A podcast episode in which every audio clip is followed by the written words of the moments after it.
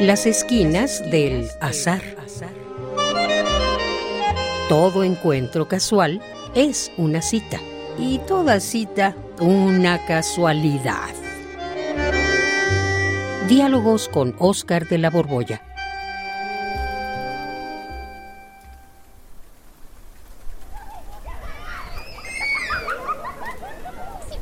¿Estás seguro de esa jurada, de esa jugada, mi querido Juan? A ver, a ver, a ver, déjame, déjame pensar, déjame ver. Sí, sí, sí, claro, estoy muy seguro. Estoy muy seguro, va. pues entonces me como tu caballo y jaque mate. Ay, no, no, no, no. Ay, Oscar, no lo vi venir. Ya me ganaste de nuevo, caramba. Eh, pero no te lo tomes así, es un juego. Eh, pues sí, será un juego, pero eh, ya me has ganado cuatro veces seguidas ahorita. Mm. sí, sí, sí, te gané, pero ¿a poco no te la estás pasando bien? Quiero decir, ¿no te has entretenido? Bueno, sí, claro que me entretiene jugar y sobre todo ajedrez, porque el ajedrez me hace pensar, planear, me esfuerzo por adivinar eh, qué vas a hacer, pero al final no la veo venir y ¡ah! ¡Me ganas! Aunque no te olvides de que ayer yo te gané cinco, cinco partidas seguiditas. Sí, Juan, sí, sí, sí. Pues es que a veces uno gana y a veces uno pierde. El juego es como la vida y más aún. Mira, la vida es un juego. Ay, sí, no. La vida es sueño y los sueños sueños son. Y la vida no es un juego. En el juego lo que pasa es de mentiritas. En cambio en la vida la cosa va en serio, en serio, Oscar. Pues sí, Juan, todo juego es de mentiritas, pero hay muchísimas semejanzas entre el juego y la vida. Ah, ¿como cuáles? A ver, explícate mejor. esa frase la he escuchado muchas, muchas veces y a mí francamente no me acaba de convencer.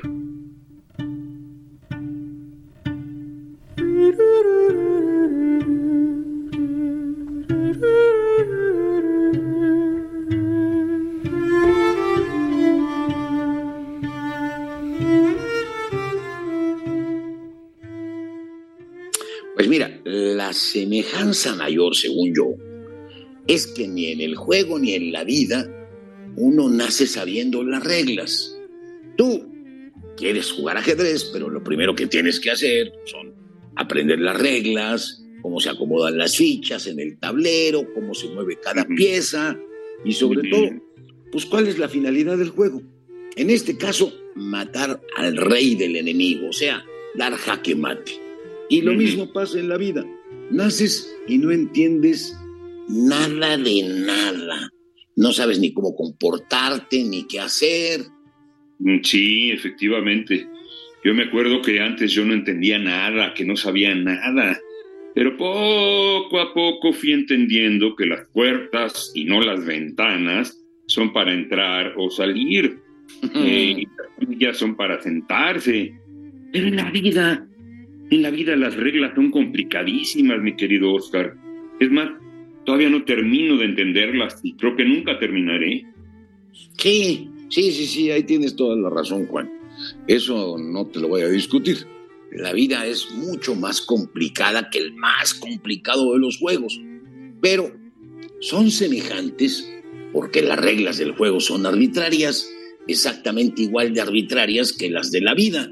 Mira, suponte que sabes cómo moverte en México pero si te vas a otro país donde hay otras reglas, por las que aprendiste aquí no te sirven de nada. Pues no. Y si te vas, no digamos a otro país, sino a otro tiempo, absolutamente nada de lo que aquí te sirve te serviría allá. Imagínate tus modales, tus rituales, eh, los más simples. Por ejemplo, comer con cubiertos, usar la servilleta, ¿Estos rituales de qué te servirían para comer entre los vikingos? A ver. sí, las reglas de la vida cambian según el lugar y según la época, tienes toda la razón. Fíjate que hace unos años, por ejemplo, en los años 70 más o menos del siglo pasado, la homosexualidad figuraba en el catálogo de las enfermedades psiquiátricas. Sí, ese es el, colmo, el colmo. Y, pero fíjate, en compensación, hace muchos más años, en la época de la Grecia clásica, la homosexualidad era lo más normal del mundo. Y ahora, pues, afortunadamente, se considera perfectamente normal. Eran reglas arbitrarias, exactamente igual que las del ajedrez o las reglas para jugar el póker. Mm, ya voy entendiendo que las reglas del juego y las de la vida son muy parecidas. Hace unos siglos aquí mismo, en estas tierras donde ahora está México, por ejemplo, se adoraba a Huitzilopochtli o Colibrí Zurdo, que era el dios de la guerra. Y ahora, en cambio, una buena parte de la gente cree en la Virgen de Guadalupe. ¿Qué contraste? Sí, Juan. Sí, sí, sí. Si nos asomamos a la historia o a otras regiones, nos vamos a dar cuenta que lo que aquí son las reglas para vivir, pues sirven solamente para vivir aquí y durante una temporadita, ¿eh? Bueno, pero si la vida es un juego, ¿cuáles entonces son las reglas básicas que nos mueven a los seres humanos? ¿Mm? Ah, caramba, pues ahora sí, has hecho una muy buena pregunta, Juan. Mira, ah, lo que nos mueve a todos a nivel meramente biológico son muy pocos principios. Se me ocurre, mm. por ejemplo, el hambre, la sed, el deseo sexual, el miedo. O sea, en pocas palabras, un instinto de conservar la vida y otro de prolongar la vida. Y por eso, cuando comemos o saciamos la sed, y no se diga, ¿eh?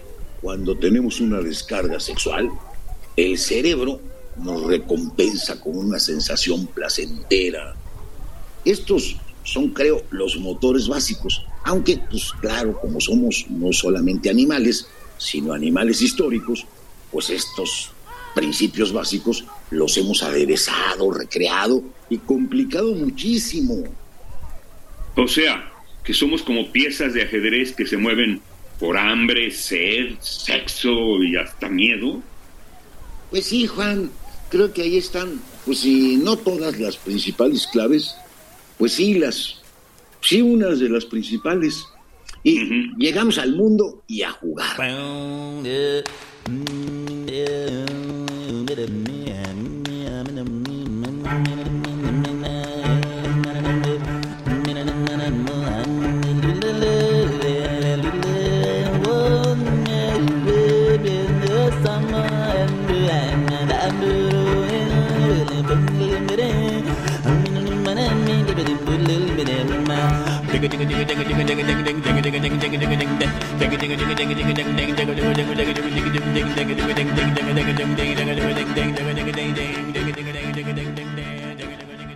Suponte que concuerdo contigo, pero todavía me queda un resquemor para aceptar que la vida es juego.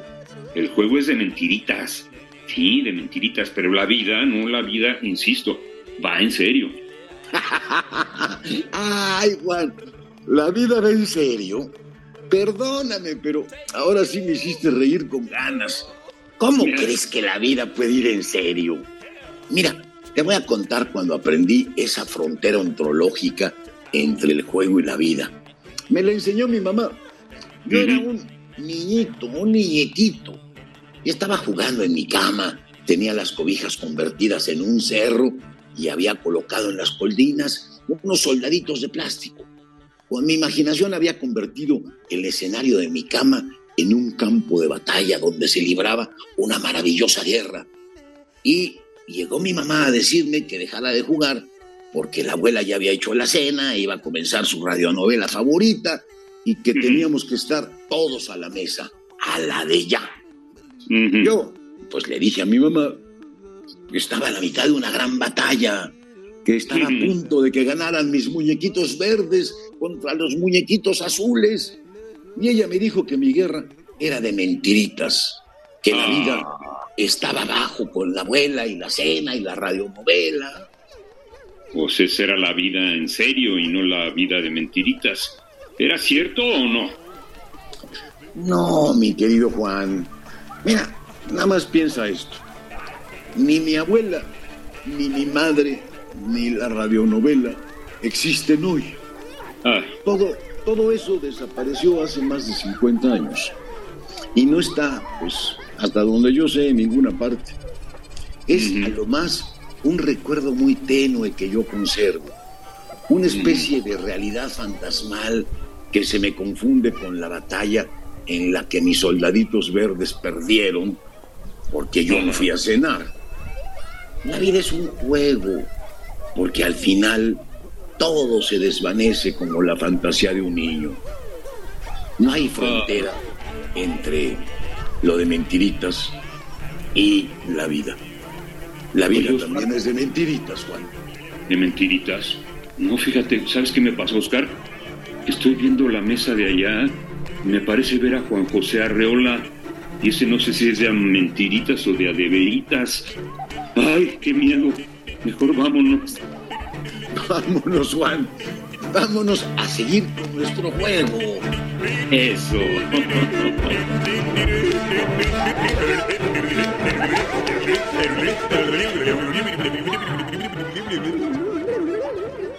Radio UNAM, en colaboración con la Facultad de Estudios Superiores Acatlán, presentó Las esquinas del azar. Todo encuentro casual es una cita y toda cita una casualidad. Voces, Oscar de la Borbolla y Juan Stack. Producción y realización, Rodrigo Aguilar y Denis Licea. Radio UNAM, Experiencia Sonora.